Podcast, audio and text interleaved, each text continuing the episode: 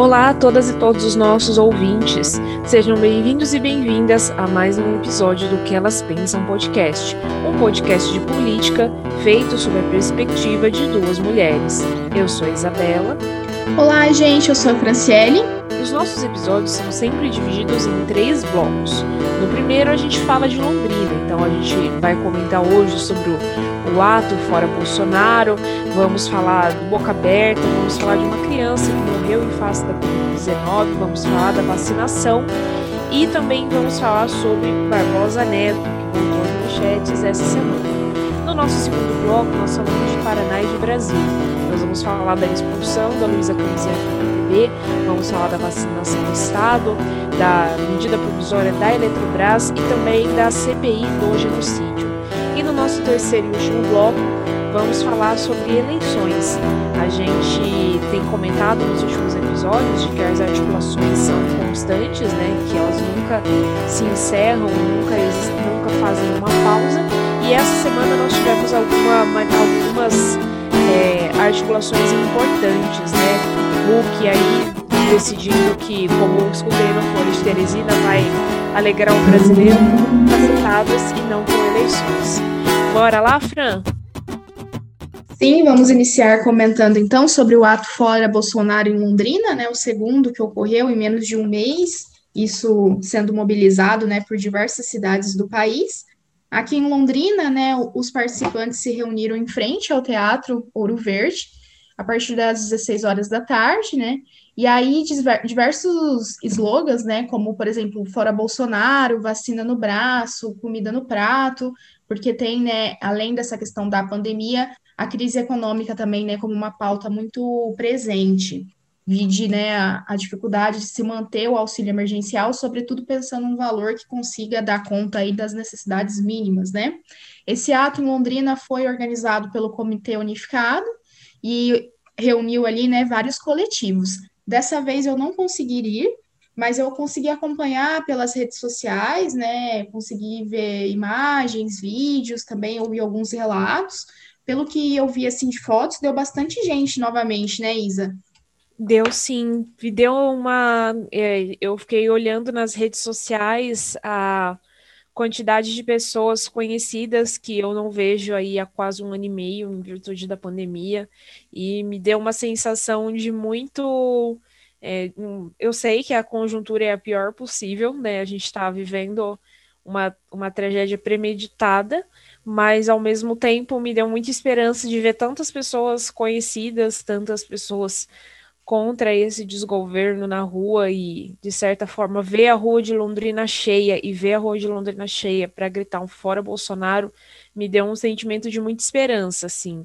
É, acho que deu menos gente do que da outra vez, né? A outra manifestação foi bem mais, teve muito mais pessoas, mas de certa forma é, esses atos, né, que tiveram, teve aqui em Londrina e várias outras cidades do Brasil, né, é, dizer, pelo que eu li na reportagem da Folha de Londrina, mais de 400 cidades brasileiras repetiram esse ato, mostra que a esquerda também está disposta a tomar as ruas.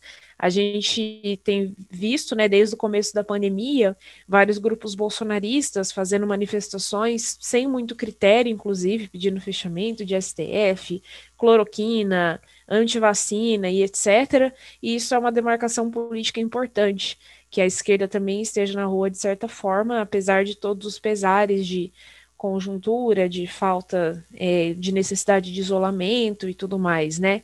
É, eu, eu em, em, contrapartida, eu vejo que é assim, né? Manif é, essas manifestações ainda tem pessoas circulando com álcool gel, gente usando face shield, coisas impensáveis na manifestação bolsonarista, né?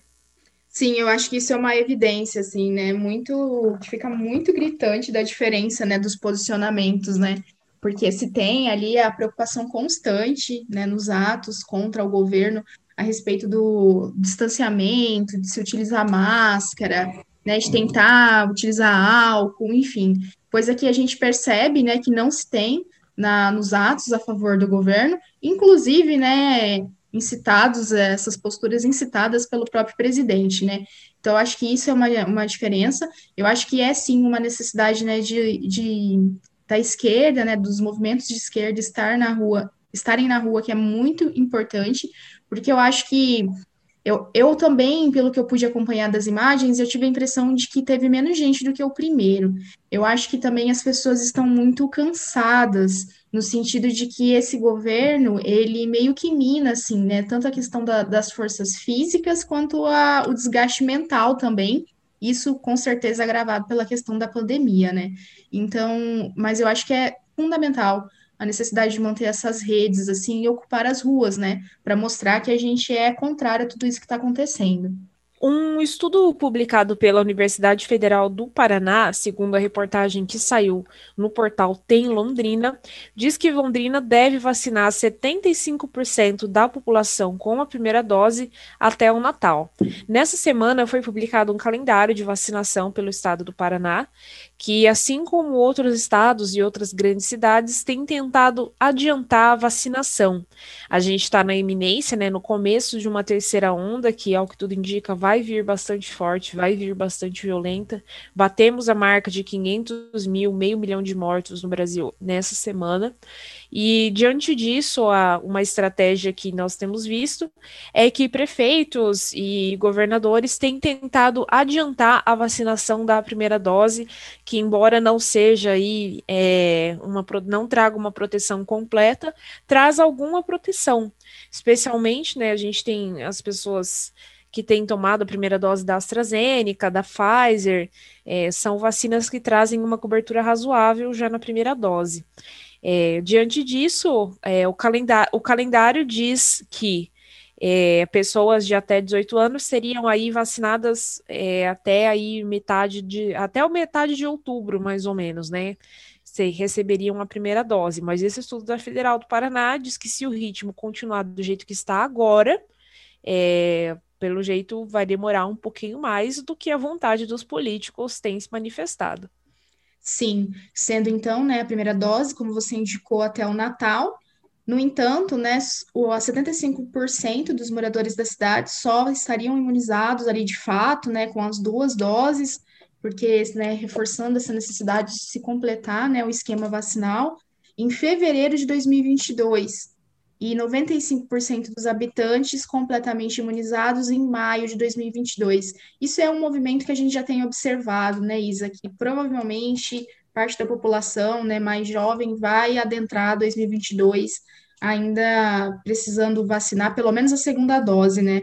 E aí, é, e aí também se tem, né, alguns especialistas colocando a necessidade de tomar uma possível terceira dose ou dose de reforço ou de incluir né, a vacinação contra o coronavírus como uma, uma vacina anual né, no plano de vacinação nacional. São todas discussões né, que os especialistas, pensando aí na, na área da saúde, cientistas têm levantado.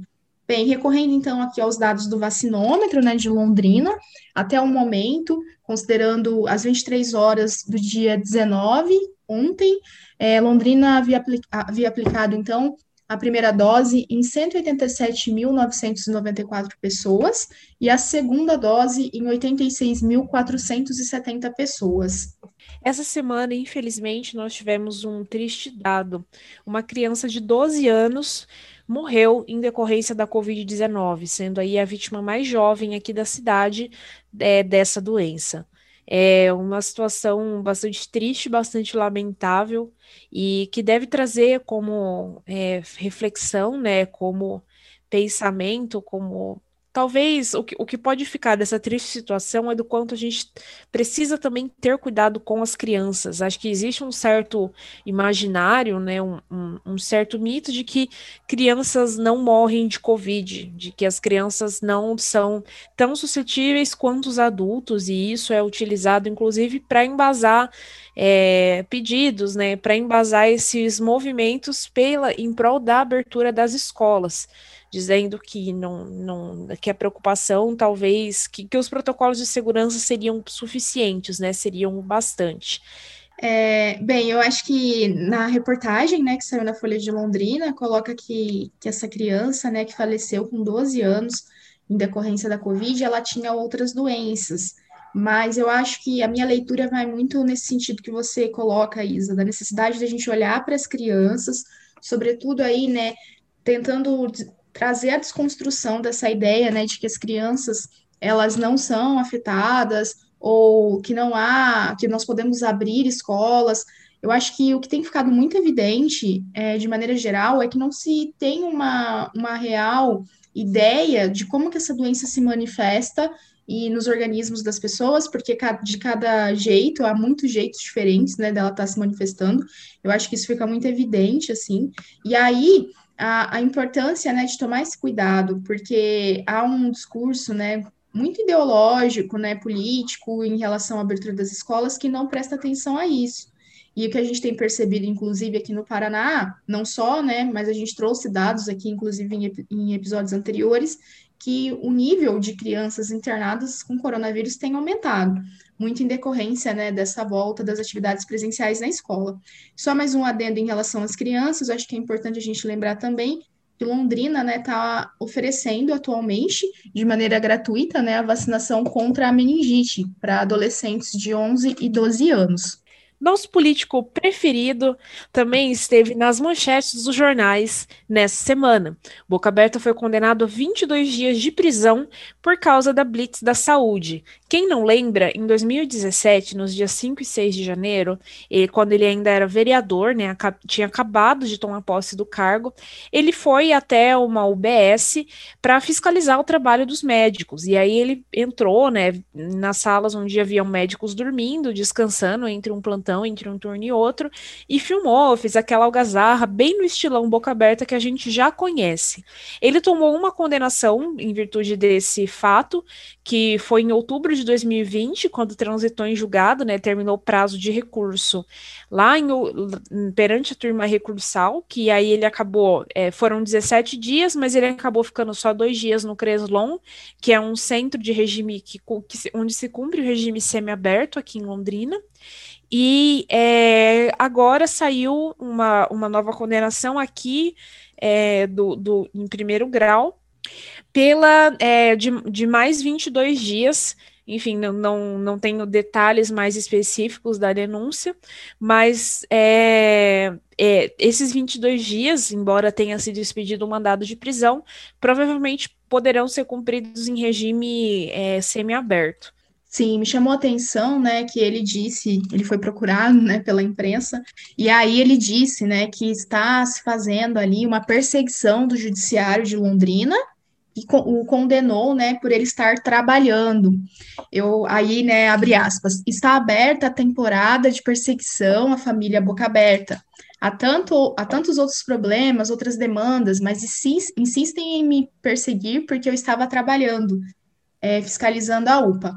Eu acho que isso, né, Isa, vai reforça muito aquele discurso dele, e aí a gente comentou aqui, salvo engano, acho que no último episódio, né, a respeito do, do pedido, né, de, de cassação em relação a, aos cargos, né, da família Boca Aberta como um todo, que essa ideia muito baseada na política, enquanto essa ideia de perseguição, assim, né, de se criar um, um inimigo, é, muitas vezes imaginário que se potencializa, não que eu não, não acho que não existam forças, né, que aqui a nível local, estadual, nacional, que queiram, né, barrar é, a ação da família Boca Aberta, mas eu acho que, que ele se aproveita muito desse discurso frente, ele tenta tirar um capital político disso, sabe? Tentando atender a esses eleitores dele que, que os fatos acabam se direcionando muito para isso, né? Para corroborar com essa narrativa dele, né? Embora a identidade, né, ou pelo menos a busca de, de aliança, eu não, não vejo como recíproca, eu acho bastante. Eu vejo muita semelhança entre essas estratégias do Boca e o presidente Jair Bolsonaro. Porque sempre se traz uma narrativa de que ah, eu não fiz nada, de que eu não sou responsável, de que eu sou perseguido, né? Bem como você acabou de comentar, né, Fran? Traz sempre uma narrativa de que ah, eu sou um coitado, eu não eu, eu tento fazer de tudo, eu não, não erro nunca, e sempre existem forças maiores, forças escusas que estão tentando me perseguir, que querem me parar, né? Sendo que assim. Sim o cara, e... beleza, ele, ele entrou numa UBS filmando os trabalhadores dormindo, assim. Ele fez Sim. um barraco bem digno, né? Sim, e aí eu acho também que, além disso, né, ele se apropria muito do, de uma perspectiva de classe, né, para tentar abordar isso como se ele fosse alguém fora do sistema que representasse, né, os grupos marginalizados, os mais pobres, as massas, quando na verdade ele faz parte desse sistema, né? Então, nesse sentido também, eu acho que mais uma vez ele se aproxima do discurso, né, do Bolsonaro, que é meio que essa tentativa de de governar a partir do conflito, né? Que se coloca meio que como se, de como se estivesse fora da situação, quando na verdade ele está dentro, né? Muito dentro de toda essa situação, está dentro Total. do sistema. Total, rachadinhas que o digam. Essa semana, essa semana também o Barbosa Neto voltou para as manchetes dos jornais, né? Ele que concorreu à prefeitura de Londrina ano passado, não teve uma votação muito expressiva, mas de certa forma marcou o seu retorno, né? Depois de vários perrengues e vários processos, enfim, uma pessoa que passou uma, uma jornada bastante delicada, né, aqui na cidade. Ele foi condenado pelo juiz Juliano Nanuncio, da terceira criminal de Londrina, pelo crime de peculato. Segundo a disposição da sentença, ele teria favorecido uma empresa é, de serviços gerais, que é a ProGuarda Administração e Serviços, fazendo um termo aditivo irregular num contrato de serviços gerais. O termo aditivo ele é uma espécie de acessório de um contrato generalizado, né? E quando a gente tem contratos na administração pública, eles não têm, não existe a mesma liberdade que existe entre pessoas físicas, né? Tipo, se eu e a Fran a gente quiser fazer um contrato, a gente faz do jeito que a gente quiser, né? A gente põe qualquer preço, põe qualquer é, condição, enfim. E aí, é, no caso, quando, quando se é da administração pública, existe uma série de requisitos, tem que ter licitação, tem que ter, é, tem que ter tomada de preço, enfim, né? É, segundo é, a disposição dessa sentença, é, o aditivo teve o valor de um milhão de reais, né? E foi e, e, houve de certa forma um conluio, houve um combinado entre a administração pública e a empresa para que o aditivo saísse. É, além do Barbosa, também foram o, o ex-procurador-geral do município, Fidelis Canguçu, também foi condenado, e mais outros três réus que não foram mencionados na reportagem da Folha de Londrina do Guilherme Marconi. É, bem, ele ainda existe prazo para recurso e a resposta que o Barbosa Neto deu à imprensa para mim pareceu até relativamente tranquila, sabe? Tipo, vou recorrer, existem precedentes sobre isso. Keep calm, amigos. Exato. Eu ia falar exatamente isso. Assim, tive a mesma leitura que você, muito diferente, uhum. né, do, do Boca, né? É um discurso completamente diferente. Mas eu, eu tenho a impressão, Isa, tipo, desde que eu cheguei em Londrina, é, eu ouço falar muito, né, do Barbosa Neto. Quando eu cheguei, inclusive, ele era prefeito, né, depois ele foi ali afastado. É, mas a impressão que me dá, até mesmo considerando, né, as intenções, né, o que ele conseguiu a, atingir de voto nas últimas eleições, que é uma figura que eu acho que pelo não é difícil, não querendo prever aqui, né, futuro, mas que eu sinto que tem muita dificuldade, muita resistência de, de ser um nome para voltar para a política local, sabe?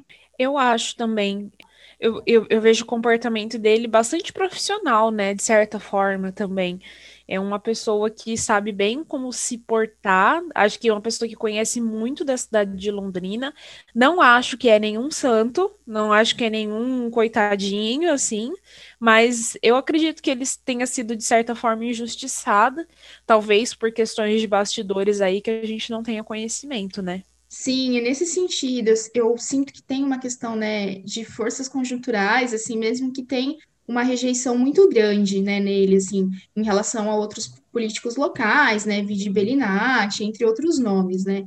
E aí você falou dessa questão do comportamento, não poderia deixar de lembrar aqui, né, do comportamento dele, que muito em sentido é, próximo à resposta que ele deu, né? A reportagem dele praticamente dormindo durante os, os debates, né?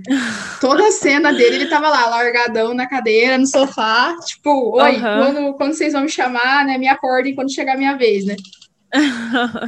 Meio tipo, ai, que canseira desse boca aberta gritando aqui, né? Quando que eu posso ir embora? Exatamente. Essa semana, mudando um pouco o assunto, essa semana Londrina teve mais uma morte por confronto policial. Um homem de 33 anos identificado como Raul Vitalino Oliveira Neto, foi morto pela PM enquanto conduzia uma Kombi pela Varta. Segundo a reportagem que saiu no Taruba News, ele teria sido abordado por uma equipe do 15º Batalhão, que é da região de Rolândia, e teria reagido a essa abordagem é, atirando contra os policiais. E aí, para tentar se defender, a polícia teria atirado de volta, causando a morte desse homem. E aí, segundo essa mesma reportagem, foram apreendidas junto dele duas, é, duas armas, uma espingarda calibre 12 e um revólver calibre 32. O, é, segundo a reportagem também, foram adicionados SIAT, SAMU, mas ele não resistiu e morreu no local. Você já leu essa narrativa alguma vez, Fran? Olha, não me parece muito distante do que a gente vê todos os dias, né?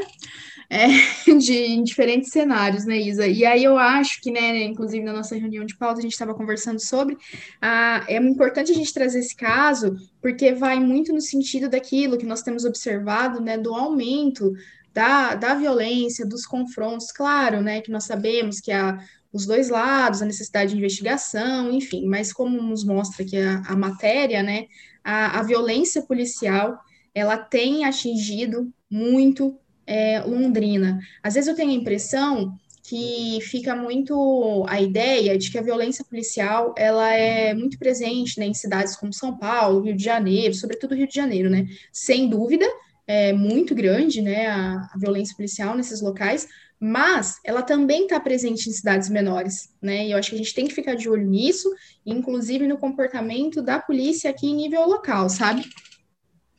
Então, é, a gente vê assim, como você bem comentou, né? A gente sempre tem que ouvir os dois lados, tem a investigação, mas a narrativa, a historinha é sempre a mesma.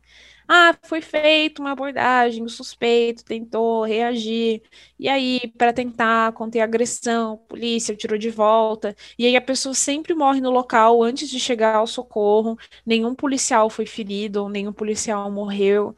Então, assim, é, é isso que deixa que deixa a situação ainda mais estranha, né? De não de ser sempre a mesma história, a gente não tem na, na reportagem, a gente não tem muitas informações sobre quem seria esse homem. Então, isso evidencia que a, o quanto a violência policial, de certa forma, ela constitui a nossa a estrutura do nosso estado, né? Ela não é um ela não é uma excepcionalidade, ela não. faz parte. Ela é uma rotina. Bem, dessa forma nós encerramos o nosso primeiro bloco do programa. Falamos de atos contra Bolsonaro, vacinação, boca aberta, Barbosa Neto e falamos da Polícia Militar e suas ações aqui na cidade de Londrina. E começando o nosso segundo bloco do programa, vamos falar de política estadual. A deputada federal do PTB, Luísa Canziani, foi expulsa do partido depois de ser acusada de gravar uma reunião para entregar à Rede Globo. Eu achei isso um babado fortíssimo, na minha opinião. eu também. Eu achei assim, eu falei, achei isso daqui gente, um... tava, tava na, na editoria de política, mas poderia estar na de fofoca. Eu achei também. Apesar, né, que ultimamente o nosso cenário nacional tá desse jeito, né, Isa? É um negócio meio política, você não sabe se você tá lendo política, se tá lendo fofoca, é uma coisa meio assim, bem surreal. É verdade. Bem, mas então, né, em sua defesa, a Luísa Casiani, ela disse que estava sendo acompanhada, né, por uma equipe de jornalistas do Profissão Repórter, né, que estava trabalhando ali uma produção de uma matéria, não entendi muito bem, as, porque falou que estava trabalhando sobre a produção de uma matéria sobre a, o, ensino, o ensino domiciliar, né, que seria exibido na, na Globo nos próximos dias. É, no entanto, né, mesmo com a justificativa, a Luísa Casiani, que né, é importante lembrar, ela é filha do, do, do ex-deputado federal né, e atual secretário municipal de Londrina, o Alex Canziani, passou a ser alvo né, de sites bolsonaristas, e aí o Roberto Jefferson né, acabou decidindo ali por, por expulsá-la do partido, falando que isso era uma falta gravíssima, né, e ainda mencionou que a turma mais jovem não tem limites e que reprova a conduta né, da, da Luísa Canziani. Lembrando aí que o Alex Canziani, político de carreira, foi do PTB por muitos anos, migrou para o PP, né? A gente chegou até a comentar aqui no podcast há algumas semanas que essa mudança de partido teria se dado aí em virtude de algumas discordâncias é, com o Roberto Jefferson a respeito de quais rumos o partido deveria tomar, se deveria adotar uma linha mais de apoio ao bolsonarismo, se deveria pender mais para o centro, né? E a sensação, a primeira coisa coisa que, ok, não sei, acho, não, não sei se é muito correto da minha parte, mas a primeira coisa que eu, que eu vi, quando, que eu pensei quando eu vi essa notícia foi tipo assim, gente, o Alex deixou. Porque é bem né? E eu fiquei pensando assim, nossa, será que eu tô sendo machista? Sim, mas é, de certa forma, a Luísa é uma pessoa que entrou na política apadrinhada pelo próprio pai, né? Eu não vejo assim, ela, é, é, claro que ela tem o mérito dela, tem o trabalho dela, né? A essa altura do campeonato já, já tem construído sua própria figura, já está construindo a sua própria figura, mas o fato é que ela entrou na política apadrinhada e apoiada e é, talvez aí construída, né, pelo menos no princípio, pelo pai dela. E de certa forma, é, me fica um, um, um, gostinho de se isso também não tem um certo ar de retaliação, assim. Tipo, Nossa, primeira sim. pisada da bola, a gente já expulsa a filha também, que já, já vai tarde, que vai junto com o pai. Sim, eu, eu acho que isso, e aí eu não consigo dissociar de uma perspectiva também machista, sabe, Isa? Porque o que a gente tem visto é muitos desses setores, até mesmo governistas, né, fazendo várias lambanças e mesmo assim, né, permanecem. Então, eu acho que essa questão do fato dela ser uma mulher, eu não sei se fosse um homem, teria ocorrido uma, a mesma punição, né? E também o fato, né, de ser a Rede Globo, porque a gente não pode esquecer, né, que tem toda essa guerra de narrativa em relação à Rede Globo, né, desde que Bolsonaro é, assumiu. Antes de assumir, né, mas que acabou ganhando mais projeção. Com, e aí, com isso, não quero defender, né, que Rede Globo, né, nós sabemos que tem vários problemas, né, de cobertura, inclusive das manifestações que têm ocorrido, né, contra o governo Bolsonaro, enfim. Mas, de todo modo, né, a gente sabe que até mesmo pensando no plano financeiro, né, com a chegada do Bolsonaro, a Rede Globo, que era a que mais recebia verba, né, publicitária do governo federal, acabou decaindo muito, né, ao passo que Record e SBT, por exemplo, começaram a lucrar muito mais, né, chegando a mais de 600% no aumento. Então, eu acho que, que, essas duas questões, assim, né, eu acho que se fosse um, um homem vazando é, informações, digamos assim, para a Record, não sei se teria ah, o mesmo posicionamento do partido, sabe? Ah, sim, beleza. O Alex já saiu do PTB, mas ele nunca que seria expulso por causa disso. Exatamente. Jamais, assim.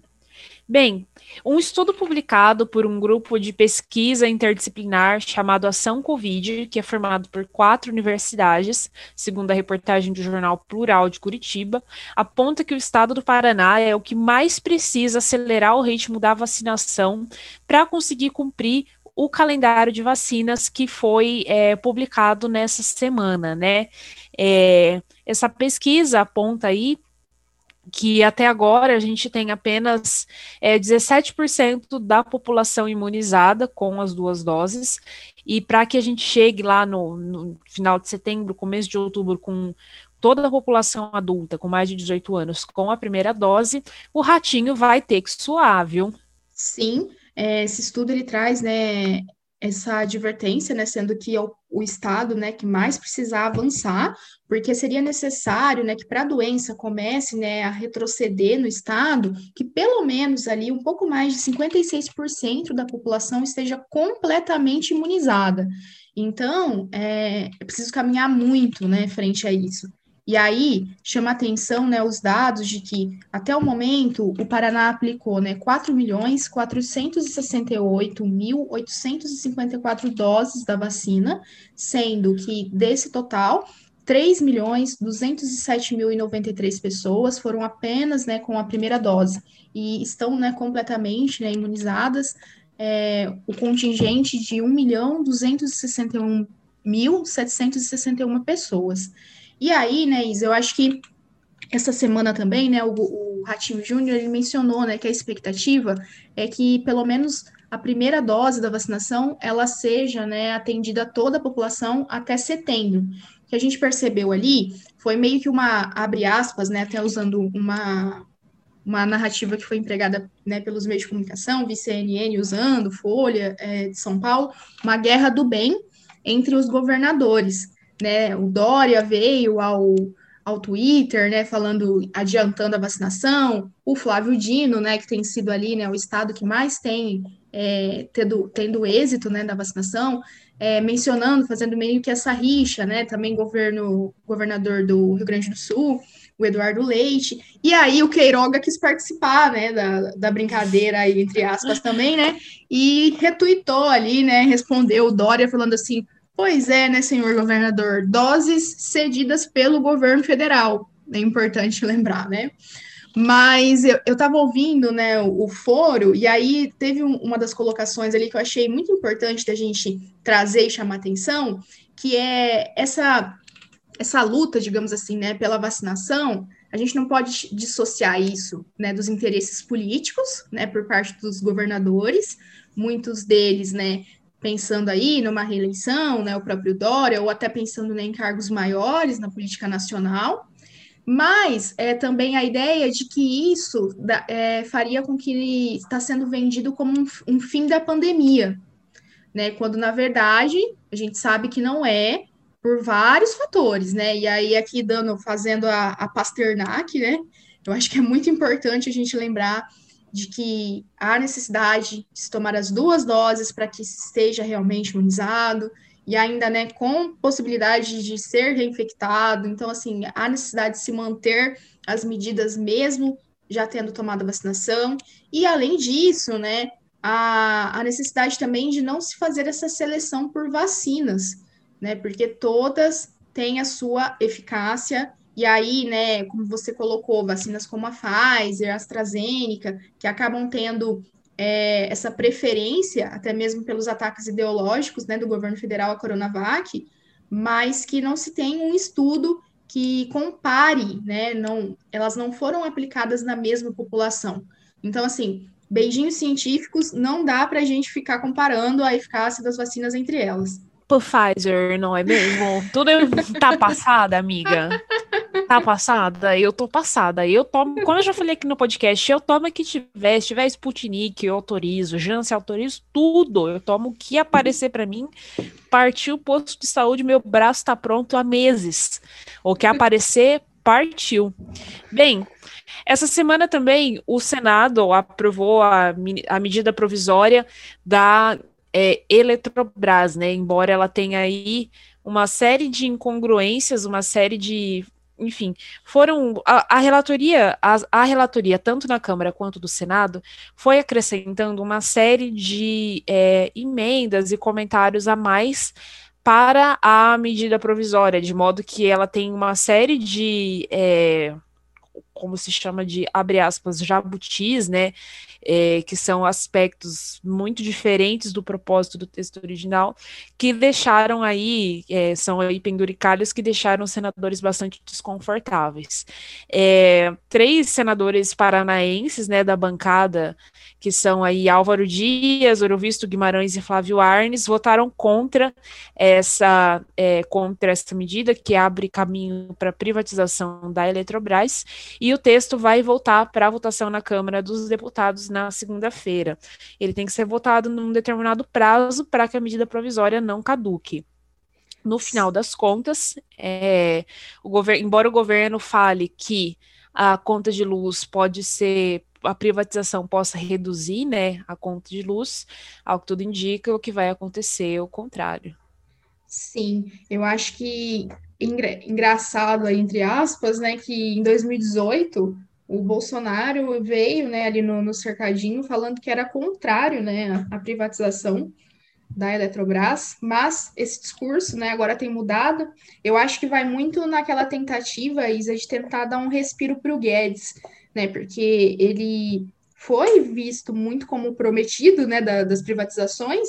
No entanto, né, para desespero dele, sorte a nossa, né, da população brasileira como um todo, ele não tem conseguido concretizar, né? essa, esse plano dele de privatizações, né? E aí essa, essa tentativa, que pelo que tudo indica, né, acho que vai passar mesmo, né? E aí, e aí eu acho que me preocupa muito o que pode vir também, né, para além disso, sabe? Pensando até posteriores privatizações, como Correios, né, entre outros segmentos. Mas sem dúvida isso aí eu não, não, não tenho, né? É o que a gente tem acompanhado, né, ao longo dos anos, assim, em diferentes setores, em diferentes serviços, que a privatização ela vem acompanhada do aumento de preço e não necessariamente, né, da, do benefício do melhor serviço prestado. Bem, a gente já comentou no nosso primeiro bloco, mas importante a gente trazer especificamente como uma pauta é, autônoma, né? Essa semana o Brasil bateu meio milhão de mortes pela Covid-19. É, no, no, mesmo, no mesmo intervalo, assim, né? Com poucos dias de diferença dessa triste e infeliz marca, os atos contra o Bolsonaro levaram cerca de 750 mil brasileiros às ruas em mais de em, em, não em mais não, né? Exatamente em 427 cidades em todo o país. Essas 500 mil mortes que poderiam bem ter sido evitadas ou poderiam ter sido um número muito menor de pessoas. É, não, não, existe não existe tragédia, não existe morte em massa de pessoas que tenha uma que tenha comparação com esse número de, é, de mortes aqui no Brasil, né? Nenhuma tragédia, nenhuma guerra, nenhuma situação que o país já passou em toda a sua história levou tantas pessoas à morte quanto a pandemia da Covid-19, que foi o tempo todo minorada, que teve suas ações de enfrentamento sabotadas pelo governo Bolsonaro e que foi é, até mesmo ridicularizada pelo nosso presidente. Sim, eu vi um vídeo ontem que foi publicado né, pela agência pública, em que eles colocavam ali né, os números de mortes subindo e as falas dele cada vez mais negligenciando né, e ridicularizando mesmo a pandemia. E isso fica muito, né, evidente o quanto que ele tem minimizado um problema tão grave. O maior ato, né, ocorreu em São Paulo, mais de nove quarteirões, né, da Avenida Paulista tomados, e aí, além, né, da população em geral, sindicalistas, movimentos sociais, torcidas de futebol, é, teve também, né, a presença ali de lideranças, né, como, por exemplo, Fernando Haddad, o Boulos, é, também, o, eu vi que o Chico Buarque, inclusive ontem foi aniversário dele, né, também esteve presente.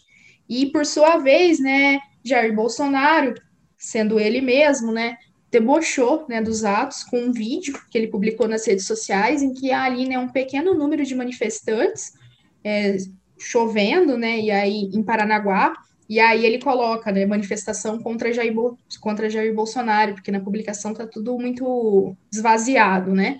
Mas eu acho que é aquela questão, né, Isa, de tentar deturpar muitas vezes as imagens, né, tirar de contexto. Nem sei se essa imagem que ele publicou realmente foi do ato que ocorreu ontem, mas é o, por exemplo, a Avenida Paulista ali tomada, isso aí ele fez conta que não existiu, né?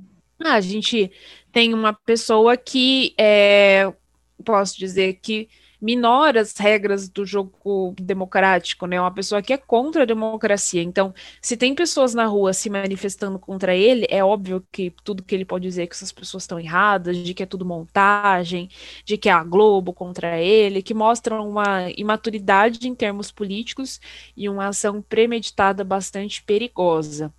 É, embora esteja tem uma projeção midiática pequena agora, né? Acho que dá para falar de certa forma que morreu um pouco na praia, assim.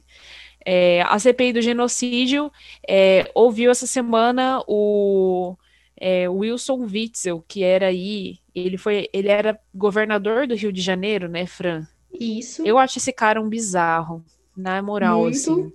Ele muito. é muito maluco. Ele é, é muito, muito bizarro, muito bizarro mesmo, sim. Ele esteve presente né, na quarta-feira, dia 16. E aí, né, Isa, eu pude acompanhar parte do depoimento dele, que também não foi muito longo, porque ele abandonou né, a sessão depois de, de enfrentamentos ali com o Flávio Bolsonaro e com o Jorginho, Jorginho Melo, né, que é um senador governista. E, e aí, é, ele tentando, né, pousar ali como se também nesse discurso, né, de que ele estava sendo perseguido, né, pelo, pelo judiciário, pelo, pelo atual é, governador, né, que assumiu, então, né, vice dele, que queria tomar o cargo, pela família Bolsonaro, como se ele nunca tivesse, e tentando fazer, olha, eu vivi para ouvir, ouvir, é, vivi para ouvir o, o Witzel defendendo direitos humanos, o cara, né, que falou que era para atirar na cabecinha, né, de ali da, das pessoas que tinham é, tomado ali ônibus, que era também para passar pelas comunidades do Rio de Janeiro atirando, né, independente de quem fosse, enfim, falando ali então que ele estava sendo perseguido pela, pela família Bolsonaro, sobretudo por ele querer com que o, o assassinato né, de Marielle Franco fosse investigado. Então, assim, né, ele Deus. tentou criar uma narrativa muito, muito divergente, né, do que a gente sabe que ele é, faz de fato, né, do que ele fez, pelo menos quando ele teve à frente do estado do Rio de Janeiro. Mas aí eu acho que é muito importante a gente olhar para isso, que ele foi com esse propósito mesmo, né, porque ele tinha, né, o, o habeas corpus, né, dado pelo nosso Cássio, né, o, e, e aí, tipo, ele colocando, né, que que daria para poder não ir, não comparecer ou ficar em silêncio. No entanto, ele foi. E ele foi justamente para causar, né? E ali a, o Randolfo Rodrigues, né, falando que vai solicitar um novo depoimento, depoimento esse que pode até ser tomado ali por de maneira confidencial, porque ele mencionou, né, o, o Witzel falando que ele estava, o fato dele estar ali, ele estava correndo risco de vida eu acho que, de certa forma, ele se sentiu abandonado na estrada, né, pelo bolsonarismo. Assim como o Bolsonaro fez com outras figuras públicas, né, que apoiaram, que endossaram o discurso dele, mas depois que ele venceu a eleição, que essas pessoas perderam, de certa forma, utilidade, é, elas foram abandonadas, né. Eu acho que é um pouco do que passou com o Witzel e aconteceu também com outras pessoas, né. Acho que é impossível de esquecer o finado Bibiano, que também foi aí, era considerado um homem de, de confiança, né, do Bolsonaro, mas que foi abandonado sem dó nem piedade quando perdeu o interesse, né. Só que são figuras que não são meros personagens da política, são pessoas que é, brincam, não, brincam, acho que é uma expressão muito leve, né? São pessoas que jogam com o caos, pessoas que jogam com os problemas, que jogam com o que existe de pior, né? Brincando aí, né, de novo usando essa expressão, mas de certa forma, acho que quando você lembra né, de todas as falas problemáticas do Witzel, a gente vê que não estamos lidando com políticos é, convencionais, né? Mas sim pessoas que desafiam as regras básicas da sobrevivência e da existência humana. É, o Carlos Wizard também foi convocado, deveria ter comparecido essa semana para depor na CPI, mas simplesmente não apareceu, né? Ele teria, ele é suspeito de participar desse gabinete paralelo de assessoramento do Bolsonaro, que foi aí, acho que o principal, que deveria ter sido, né, o principal assunto do depoimento da Nise Yamaguchi. Ele não apareceu e aí diante disso, é, o né, do STF, permitiu a condução coercitiva dele, assim como a apreensão do passaporte para que ele não possa sair do país enquanto isso. Não acho que ele vai ter muita coisa para falar, né? É, acho que a CPI perdeu muito do fôlego, deu tipo uma, como posso dizer assim, se no começo, né, tinha, a gente estava brincando que era o novo Big Brother, eu acho que ela deu uma murchada pesada assim, Fran eu acho que, beleza, vamos ver o que o Carlos Wizard pode falar, né? Mas eu acho que a CPI quis abraçar muita coisa e, no fim das contas, não abraçou nada. É, uma coisa que me incomodou muito essa semana, Isa, na, na, CPI, foi a postura, né, que o Renan Calheiros e ali os deputados opositores, os senadores, desculpa, senadores opositores é, ao governo Bolsonaro tomaram na última sexta-feira, né, quando estiveram ali, né, médicos, é, o Ricardo Ariel Zimmermann e Francisco Cardoso, que são médicos, né, que defendem o tratamento precoce, né, que eles são a favor da cloroquina. Primeiro que é assim, né? Eu acho que pessoas com esse discurso nunca deveriam ter palco a essa altura do campeonato. Mas, já que eles foram, e ali, né, foram mediante pedido dos senadores é, favoráveis ao governo, né, como o próprio Jorginho Melo, o Eduardo Girão, é, o Marcos Rogério, entre outros, é, porque na semana passada, né, nós tivemos a presença, né, da Pasternak e também do outro médico que ali, né, desconstruíram completamente essa ideia de tratamento precoce. Então aí, né, vieram esses dois médicos na última sexta-feira. Diante disso, o que aconteceu durante a sessão, né? O Renan Calheiros, ele se recusou a fazer perguntas, né, para os médicos, falou que não iria, né, endossar esse discurso. E aí, consequentemente, né, ele, o Randolfo Rodrigues e o Humberto Costa, né, do PT, eles se retiraram da sessão. Eu entendo, é, é, realmente, né? Deve ser muito difícil você ficar conversando sobre coisas que você sabe que não existe. Mas o que aconteceu, né? O que foi o reflexo disso, né? Ficou ali os senadores é, favoráveis ao governo, conversando com os dois médicos e surfando nessa onda negacionista. Por sua vez, né, o Omar Aziz ele não pôde deixar a sessão pelo menos até o quase o final ali, porque no final ele teve que sair um pouco antes, e aí ele fez né, algumas falas contraditórias a tudo que, que foi dito. Mas eu acho que ficou muito assim, deu muito palco para que eles pudessem reproduzir essas ideias negacionistas, sem ter um confronto, sabe? Então eu acho que essa estratégia de abandonar a sessão, eu não sei se foi muito inteligente, eu acho que foi meio que um tiro no pé, sabe? Passando para nossa última pauta do segundo bloco, nosso ministro posto Ipiranga, né, que está mais para Telex Free, Paulo Guedes, nessa quinta-feira, dia 17, soltou algumas belíssimas pérolas que, enfim, podem enfim, eu, eu vou ler para vocês, porque é, foi uma fala que aconteceu durante o Fórum da Cadeia Nacional de Abastecimento, promovido pela Associação Brasileira de Supermercados. Na oportunidade, ele defendeu que as sobras de restaurantes sejam dadas para mendigos e para pessoas fragilizadas. Abre aspas. O prato de um membro de um prato de um, um, membro de, né, entre parênteses, classe média europeu que já enfrentou duas guerras mundiais são pratos relativamente pequenos. E os nossos aqui, nós fazemos almoços onde às vezes há uma sobra enorme. Isso vai até o final, que é a refeição da classe média alta. Até lá há excessos. Outra aspas como utilizar esses excessos que estão em restaurantes e esse encadeamento com as políticas sociais, isso tem que ser feito. Toda aquela alimentação que não for utilizada durante aquele dia no restaurante, aquilo dá para alimentar pessoas fragilizadas, mendigos, desamparados. É muito melhor do que deixar estragar essa comida toda. Olha.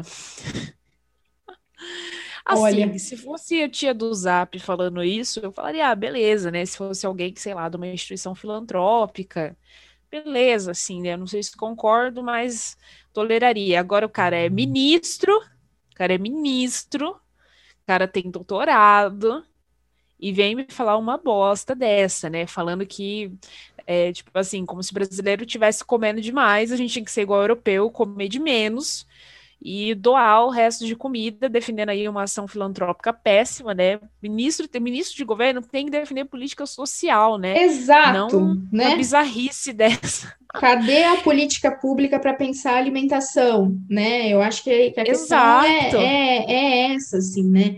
E, e aí também nossa, me lembrou muito aquele discurso, né, da ração humana também, que já foi pensado, né, inclusive por, por Dória.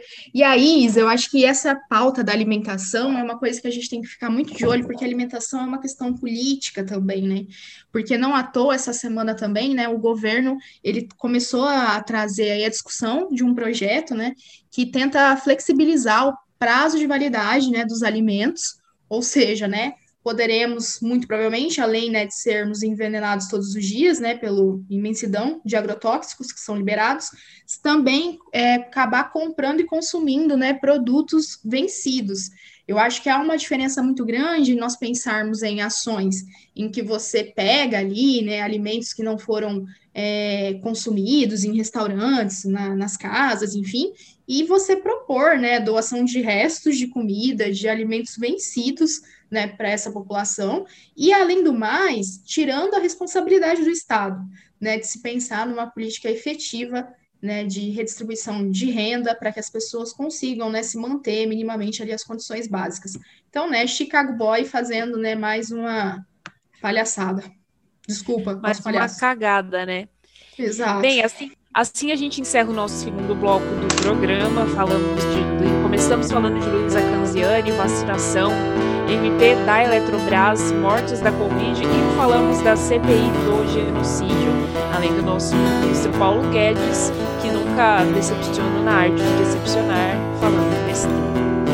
Bem, vamos começar o nosso terceiro bloco então, e vamos falar de eleições. Essa semana a gente teve algumas articulações bastante importantes, começando aí com, com Lula se reunindo com o bispo, o bispo primaz da Assembleia de Deus, Ministério de Madureira, é, mostrando aí que está disposto a fazer todo tipo de articulação para voltar para o cenário eleitoral, né? Tentando aí ser cada vez mais competitivo sim, né, um aceno aqui, nós falamos no, no episódio anterior, né, sobre os acenos constantes, né, do Bolsonaro ao eleitorado evangélico, pensando aí sempre, né, em, esse eleitorado na sua extrema diversidade, e, e aí dessa vez, né, Lula também, né, tentando fazer esse aceno ao segmento evangélico, né, a pesquisa do, última pesquisa do Datafolha, né, divulgada em 12 de maio, né, mostra que o ex-presidente tem avançado, né, sobre o eleitorado evangélico, é, segmento que deu apoio né, muito grande ao Bolsonaro em 2018. Nesse levantamento, né, o Lula tem 35% das intenções de voto dentre os evangélicos e o Bolsonaro 34%, ou seja, bem ali é, empatado né, entre os dois. É, então, né, nessa passagem que o Lula teve pelo Rio de Janeiro, ele se encontrou com né, esse líder da Assembleia, a, o Ministério né, de, de Madureira é um dos maiores do Brasil, né, da Assembleia de Deus, e também esteve presente ali né, o, o André Ceciliano, que é o presidente da Alerj. E aí estava previsto né, também uma, uma agenda né, do Lula com outras lideranças evangélicas, mas isso acabou sendo é, cancelado de última hora. Frente a isso, frente a esse encontro, o Malafaia, que é né, também membro da, da Igreja Assembleia de Deus, ele veio a público, né, mais uma vez, e aí Malafaia, né, que vale lembrar aqui, né, um dos principais representantes do bolsonarismo no setor, né, dentro do setor evangélico, é, falou, né, abre aspas, vamos botar para arrebentar e sem dó em cima de Lula, né, mencionando que ali fazendo uma oposição ferrenha, né, ao candidato do PT. Algumas coisas que eu acho que tem que ser ponderadas assim. Primeiro de tudo, né? Acho que o Lula, de certa forma, apesar de todos os pesares e das contradições, se propõe a dialogar com os evangélicos. Acho que boa parte da esquerda tem uma visão, de certa forma, é, muito elitista e, de certa forma, um pouco arrogante também é, contra em, em face desse eleitorado. Preconceituosa, Porque, é, muitas vezes. Exato, nem todo evangélico é conservador, nem todo evangélico é pró-Malafaia, nem todo evangélico é tipo Edir Macedo, sabe? É, uma, é um grupo muito grande e muito heterogêneo, com o qual é importante que qualquer político que queira estar em algum cargo institucional tem que saber dialogar. E, de certa forma, é, o Lula ele se propõe a fazer isso, né? Se propõe a estar presente, se propõe a dialogar com esses grupos, o que é essencial e, de certa forma, mostra uma certa humildade.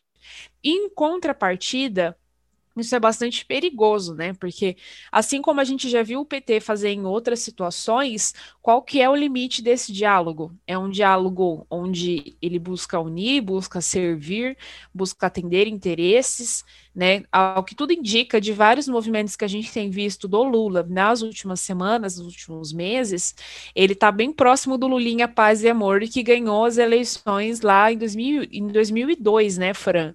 Bem é, conciliador bem é, negociador com diversas camadas assim. E aí os limites dessa negociação os limites desse diálogo que são muito perigosos né Fran? Às vezes numa de você querer ouvir querer o apoio a qualquer custo de qualquer forma você abre mão de princípios que não deveriam ser negociáveis que vale lembrar, né, Isa, que inclusive em 2002, ali na posse dele, uma da, das lideranças que esteve presente foi o Edir Macedo, né?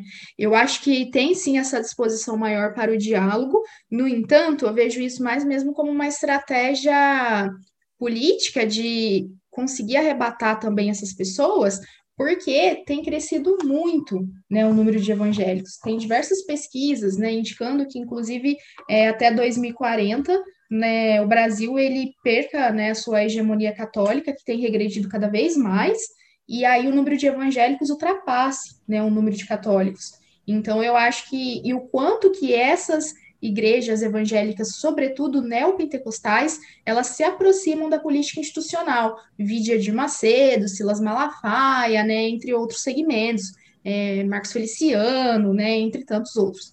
Então, eu acho que, que isso ali é uma, uma tentativa, né, de trazer essas pessoas, pessoas que, por sua vez, têm se se distanciado muito, reproduzido muito um discurso antipetista, sobretudo pensando aí a pauta dos, dos valores, dos costumes, muito por conta né, do, do pânico moral que é criado, né, por, inclusive por Bolsonaro, a respeito né, dos direitos humanos e tudo mais, né? Vide, por exemplo, né, o kit gay essa semana também, numa, na, numa entrevista para o jornalista Pedro Bial, no programa Conversa com Bial, na madrugada da quarta-feira, dia 16, Luciano Huck falou que não pretende se candidatar à presidência em 2022, colocando aí uma pá de cal sobre, sobre articulações e especulações que voltaram a rolar agora em 2022, né? Não é a primeira vez que se fala do, do, do do Luciano Huck ser candidato, acho que teria muitos votos, teria uma grande projeção,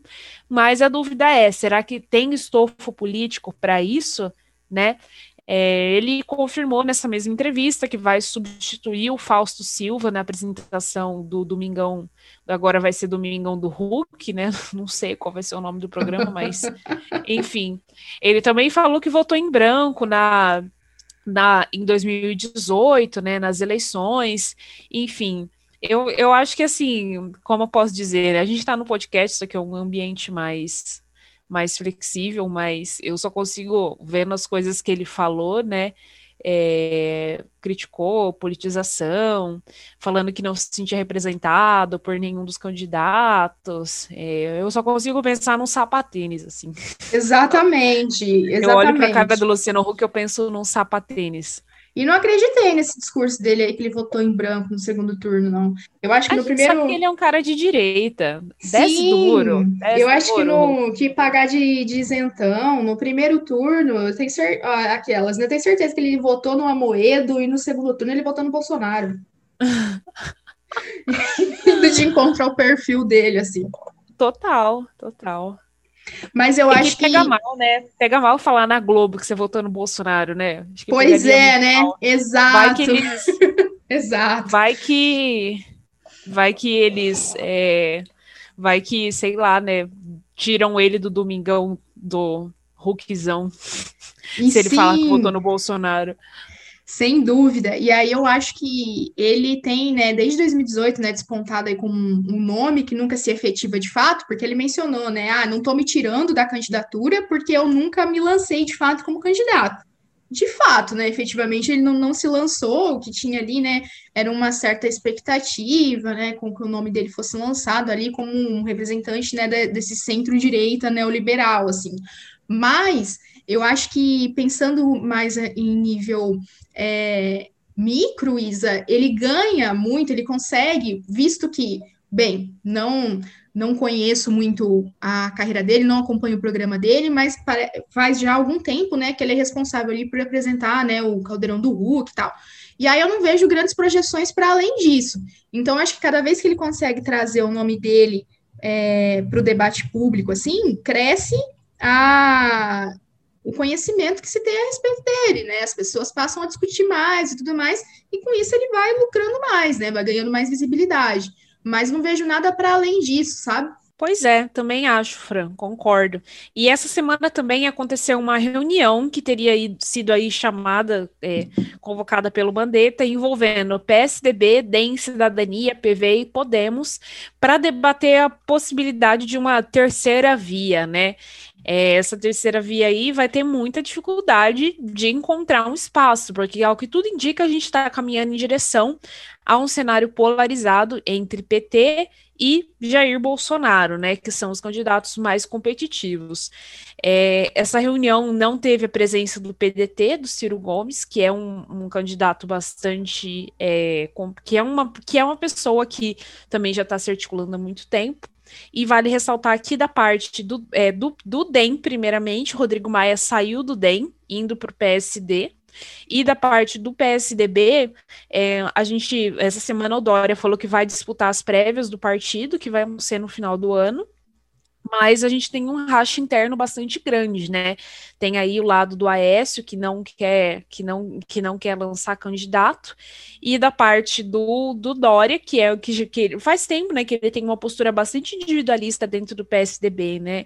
Tentou aí impedir a presidência nacional e quer de toda forma ser candidato à presidência do Brasil. Sim, eu acho que a fala aqui, né, do do Bruno Araújo, presidente do PSDB, ela é bem significativa, né? Que ele coloca o número de brasileiros que se posiciona hoje para uma nova alternativa é maior que o apoio a Lula ou Bolsonaro, mas é uma maioria silenciosa, que não faz motociata nem manifestação. É para esses brasileiros que queremos falar.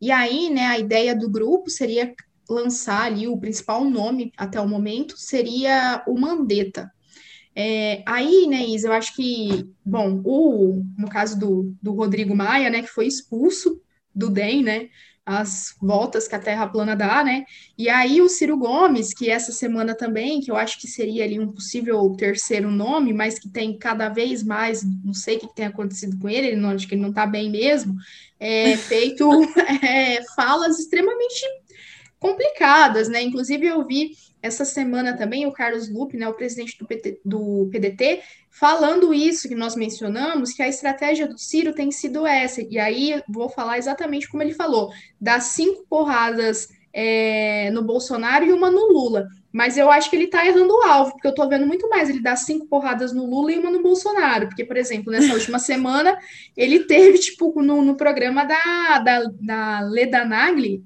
né, falando que ela é uma das maiores jornalistas do país. Me senti ofendida aí, Isa, enquanto estudante ainda de jornalismo, e falando que ah, ela é uma das principais jornalistas do, do país, considerando ali, né, que ela é uma bolsonarista, mas não só por isso, disseminadora de notícias falsas, né? Vídeos dela no YouTube defendendo cloroquina. Então, assim, tudo contrário ao jornalismo de verdade, né? Então, acho que o Ciro realmente está precisando de ajuda. E o Mandetta, eu acho que dificilmente ele tem uma projeção para se tornar realmente uma terceira via de fato, sabe? Eu acho que no plano simbólico, talvez, mas eu acho que dificilmente ele consegue ali ter um eleitorado significativo, sabe? Eu também acho. É, essa polarização, ao que tudo indica, ela vai ser bastante radical, vai ser uma, uma polarização bastante dura. Vão ter candidaturas de terceira via, mas eu também acho que elas não têm chance de ir para um segundo turno, sabe? É, eu ficaria muito de olho no Dória, ver o que, que ele vai fazer nessas eleições. Eu acho que o Ciro ganhou muito voto em 2018, se apresentando como um cara de uma esquerda, meio que de centro. Talvez essa guinada à direita do Ciro acabe mais prejudicando do que ajudando ele, né? Eu tenho a impressão de um Ciro muito ressentido, assim, muito magoado, sabe, com a esquerda. E isso, é, talvez essa se deixando levar pelas emoções, ele esteja aí acabando, ó, cavando a sua própria cova, né? Sim. Bora para o nosso quadro de indicações? Vamos lá, então. O que elas indicam?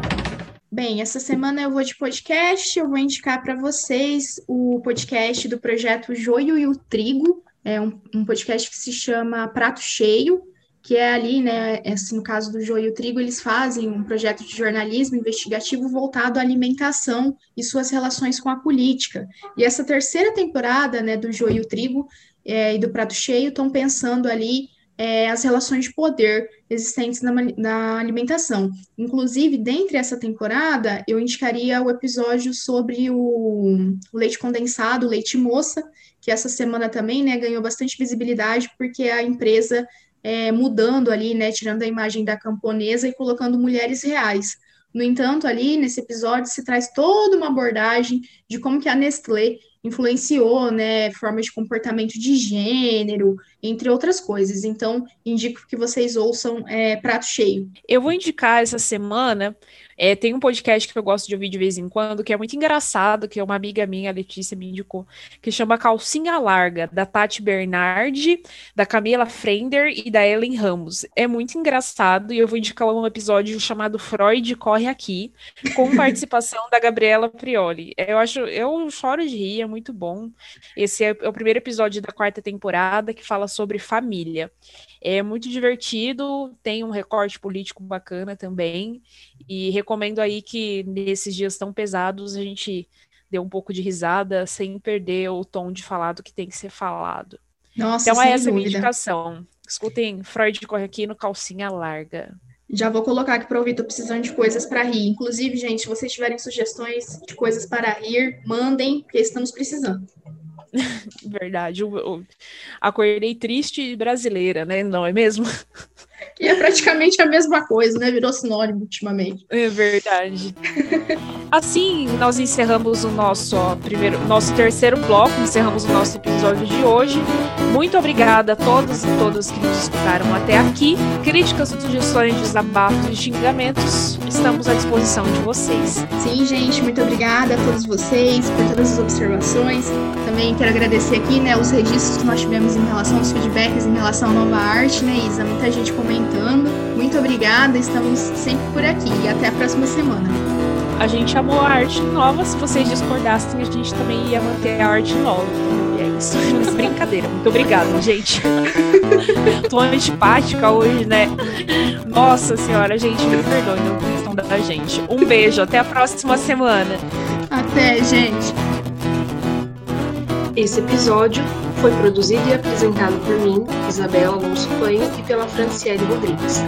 A vinheta de abertura é a música Comida, dos Titãs, e a vinheta do quadro que elas indicam é feita pela voz da Marcelene Buzalaf com a música Amarelo, do Emicida.